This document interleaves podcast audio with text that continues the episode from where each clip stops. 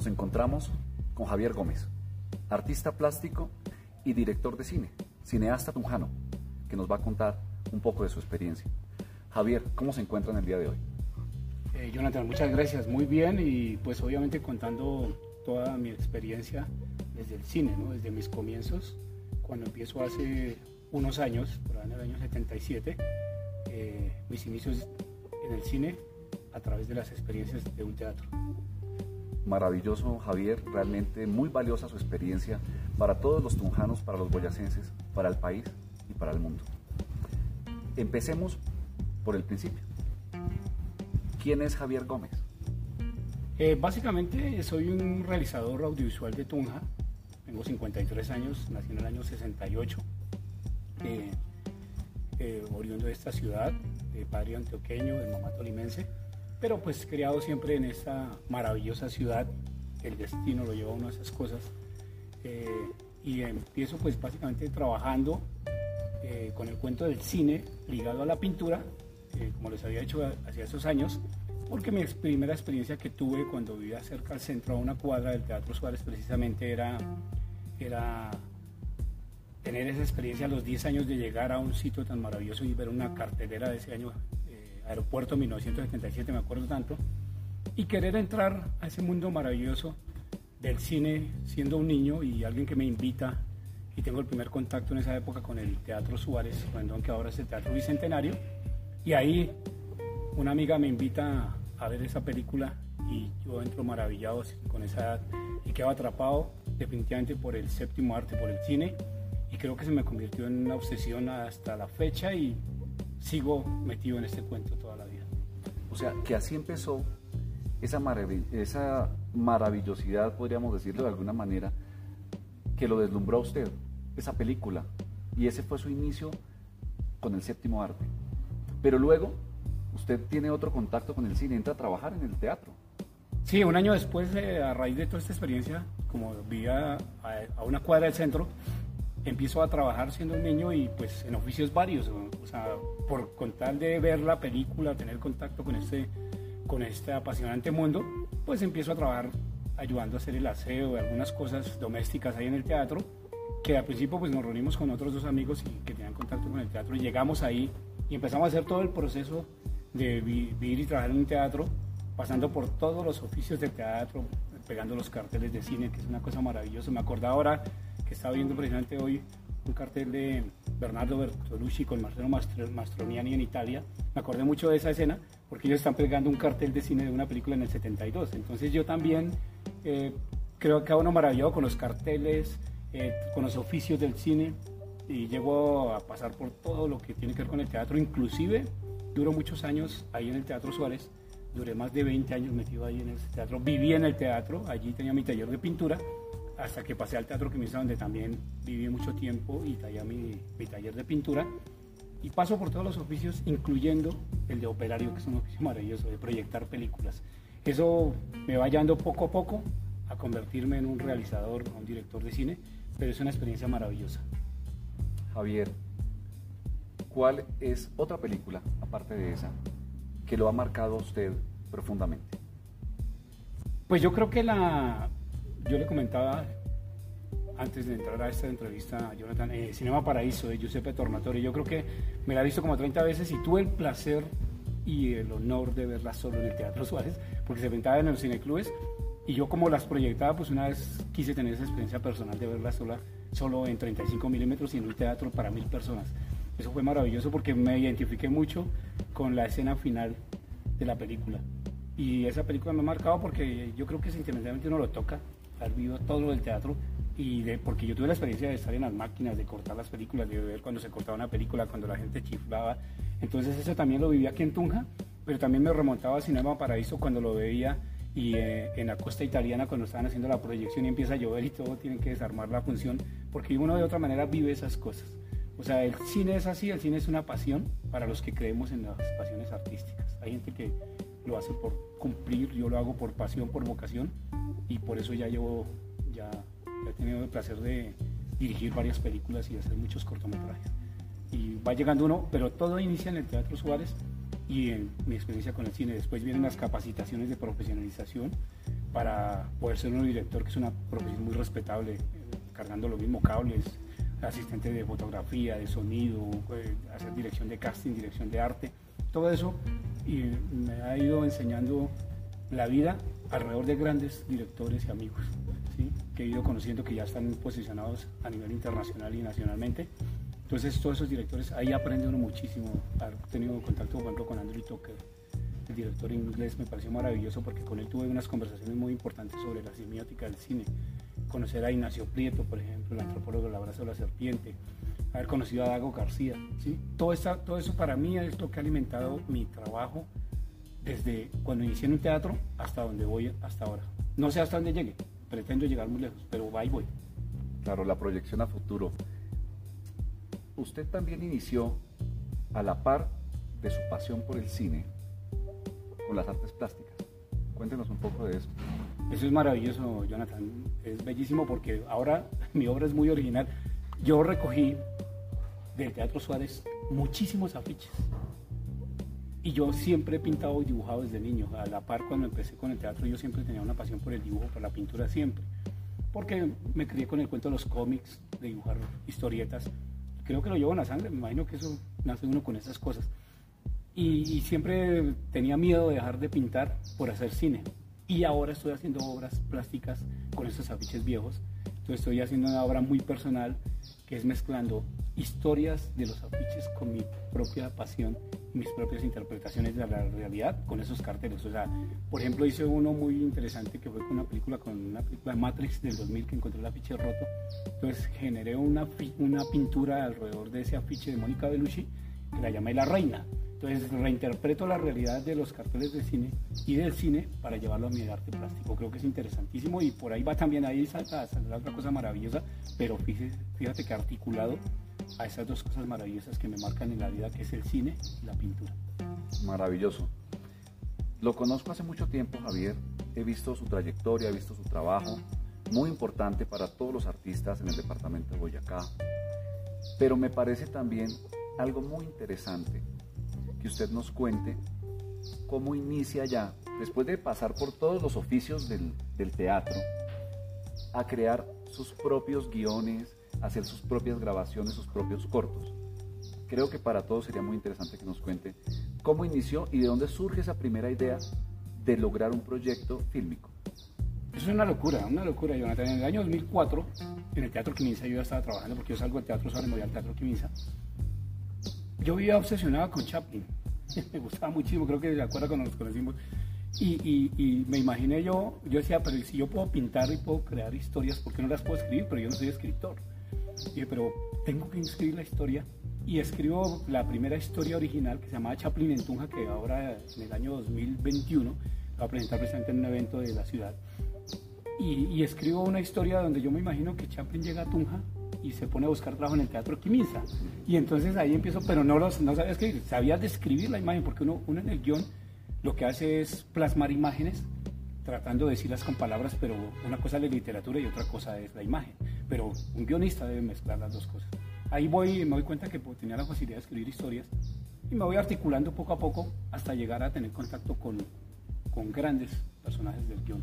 Ignacio Prieto, por ejemplo, con él trabajé una parte de un taller de guion y él me hacía correcciones porque Ignacio escribió, le hizo la investigación del abrazo de la serpiente y yo creo que él me podía indicar cómo mejorar ciertas cosas. Obviamente también con autoformación como a veces hacemos en, el arte, leyendo cosas sobre el guion y toda la mayoría de historias son en la actualidad siguen siendo mías. Inclusive ahora que estrené en plataformas digitales El arte de sobrevivir, que son cinco capítulos, toda la historia nace de, de crear eh, otras, otras narraciones de los artistas urbanos, pero dándole un toque de guion, siendo documental. Entonces uno todo lo ve, yo le contaba a Jonathan hace poco, que todo es una experiencia personal cuando uno hace cine o pintura. Le mencionaba lo, de, lo del maestro Guillermo Arriaga, como cuenta en Amores Perros, que todos son vivencias de todo lo que vivió en México, esa experiencia de la calle, de la lucha, y cómo llega a escribir Amores Perros, y cómo llega a escribir Babel y 21 gramos basado en experiencias personales. Entonces, yo digo que todo lo que uno vive se vuelve cine, pintura o escritura. Usted ha hecho varios cortos, muchos cortos, películas, ha hecho documentales, serie documental también. cuéntenos un poco acerca de esas películas, cuántas son, cuál es esa temática que usted aborda en ellas. Yo creo que es algo muy interesante que deberíamos conocer. Pues he, intentado y he experimentado, digo, porque uno como cineasta independiente experimenta. Hay dos, hay dos formas del cine, una que es como estructurada, que es el cine de entretenimiento, de las casas de cine, de las productoras, y otra cuando uno se lanza a hacer cine. Yo he hecho tres películas. Una fue un pasaje a Vargas, que fue una experiencia personal también, en blanco y negro, con el maestro Jaime Barbini, con César Amezquita, con Diego Torres, con Mile Barrera, un poco de actores y amigos que ahora están, muchísimos están en los grandes canales nacionales, en, en esas plataformas de Caracol, de RCN, Netflix, todo ese cuento. Lo menciono porque me parece que es importante ese proceso del pasaje de Vargas. Eh, fue una experiencia importante porque fue un capricho personal de hacer una película. Quería hacer una película y, me lancé a hacer un largometraje en el 2013. Después hago La Ciudad Invisible, que es un intento fallido de una película que no se logran los objetivos, sin embargo la estrené hasta llegar a la última película que no la he podido estrenar a raíz de todo este cuento de la pandemia, que la rodé, la rodé en 2019 se llama El Peregrino de Santa Sofía, que estoy en la postproducción en este momento, a ver si ya la estreno en 2022, mi tercer largometraje, pero todo de experiencias personales. La ciudad invisible es una experiencia sobre la, alucinante ciudad de Tunja. El Peregrino de Santa Sofía, cuando estuve trabajando allá con el Ministerio de Cultura, estuve trabajando un tiempo y me atrapó la leyenda del hoyo La Romera y tuve una experiencia en ese hueco de X metros, me metí allá y allá empecé a escribir El Peregrino de Santa Sofía a raíz de esa leyenda y de una experiencia personal de trabajar allá en ese bello municipio. Lo demás, esos cortos, pues son todo lo que veo a diario. La gente que me rodea en la calle, de ahí nace el arte de sobrevivir. Eh, ahora estoy escribiendo fantasías, que es como mi experiencia post pandemia, ¿sí? Desde cómo me sentía yo en el encierro, qué significa para mí haber estado encerrado como artista, como realizador audiovisual y todo lo que me rodeó y mis fantasías y mis sugestiones, mis miedos y mis pasiones a través de fantasías, también burlándome un poco de mí mismo y de lo que me rodea en medio de la pandemia, con todo respeto. Usted ha ganado cantidades innumerables convocatorias, estímulos en la ciudad de Tunja, en el departamento de Boyacá, en el Ministerio de Cultura. ¿Cuál es el secreto para acertar en esas convocatorias? ¿Es éxito o realmente hay una planeación, y hay toda una idea desarrollada para llegar a ser uno de los ganadores más importantes porque hay que decirlo, Javier Gómez es uno de los directores de cine y realizadores más importantes que tiene el departamento de Boyacá.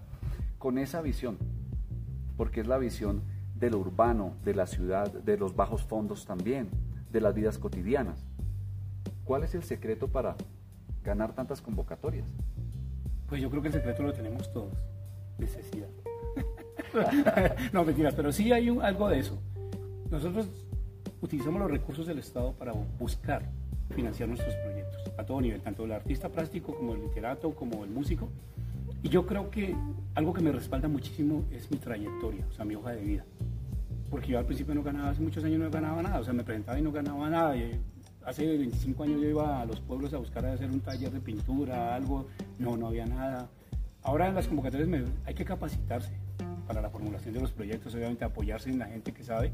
Al lado está la hoja de vida, al lado está también una estructura de un proceso artístico en la ciudad, desde lo que uno hace, pero tienen que capacitarse, porque las convocatorias están muy abiertas, a veces no son fáciles, no es fácil hacer un proyecto al Ministerio de Cultura y ni siquiera a la gobernación. Tienen que capacitarse, pero ante todo, que lo respalden un trabajo serio. No el mejor trabajo, no el más perfecto, porque uno como cineasta como artista también comete errores. Pero sí que lo respalda uno un proceso muy claro de pronto irse capacitando más en la formulación de los proyectos, porque presentar una convocatoria es un proyecto. No es decir yo hago, soy, o tengo, soy, o, tengo una calidad de, de, como artista, porque de pronto soy un genio en el arte, o muchos genios que hay en el arte, pero no saben hacer un proyecto. También hay que capacitarse para lograr ganar. Y parte del éxito también es como estas tres cosas, el respaldo de la hoja de vida, de la trayectoria, el proceso serio y capacitarse en la formulación de proyectos.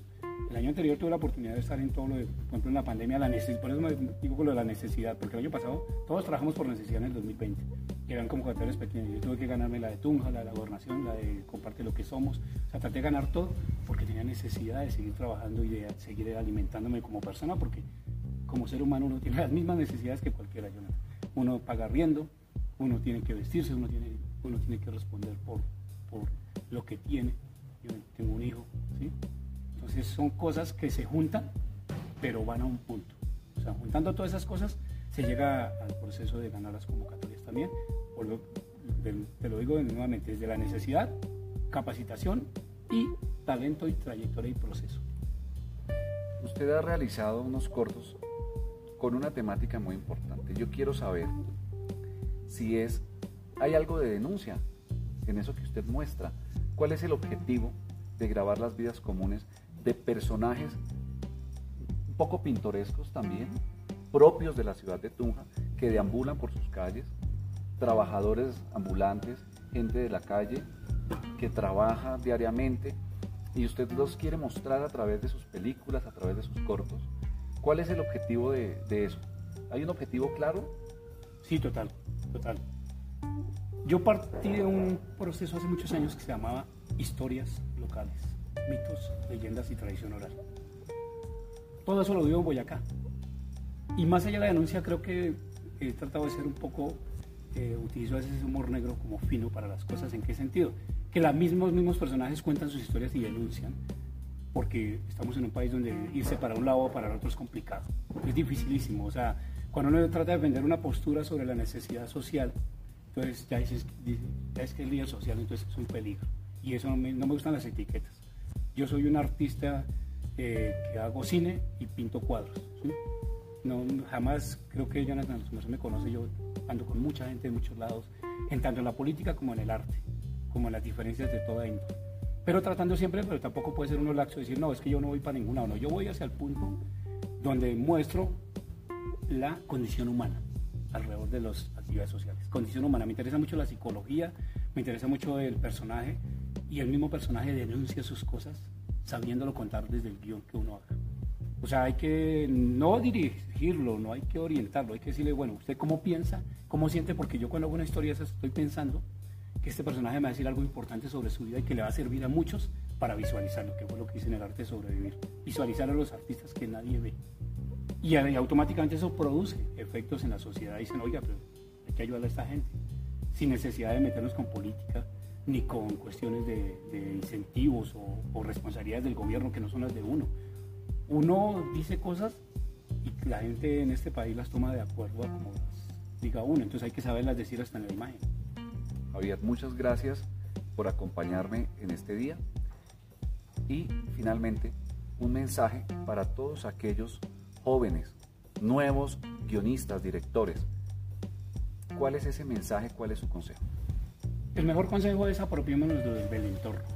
Yo siempre lo he dicho hace muchos años. Historias locales, mitos, leyendas y tradición oral. Ahí está toda la, toda la mecánica, está todo el contenido para contar historias. Lo mejor que uno puede contar es el devenir de la cultura desde la esquina, desde el barrio, pasando por la ciudad, por la historia y llegando de pronto a esas maravillosas eh, historias que hay en Boyacá, en los pueblos, esa mística, ese misterio, esa tradición oral, hablando de dioses, de brujas, de religiones, pero hablando también de la señora que vende el tinto en la esquina. Ahí está el secreto.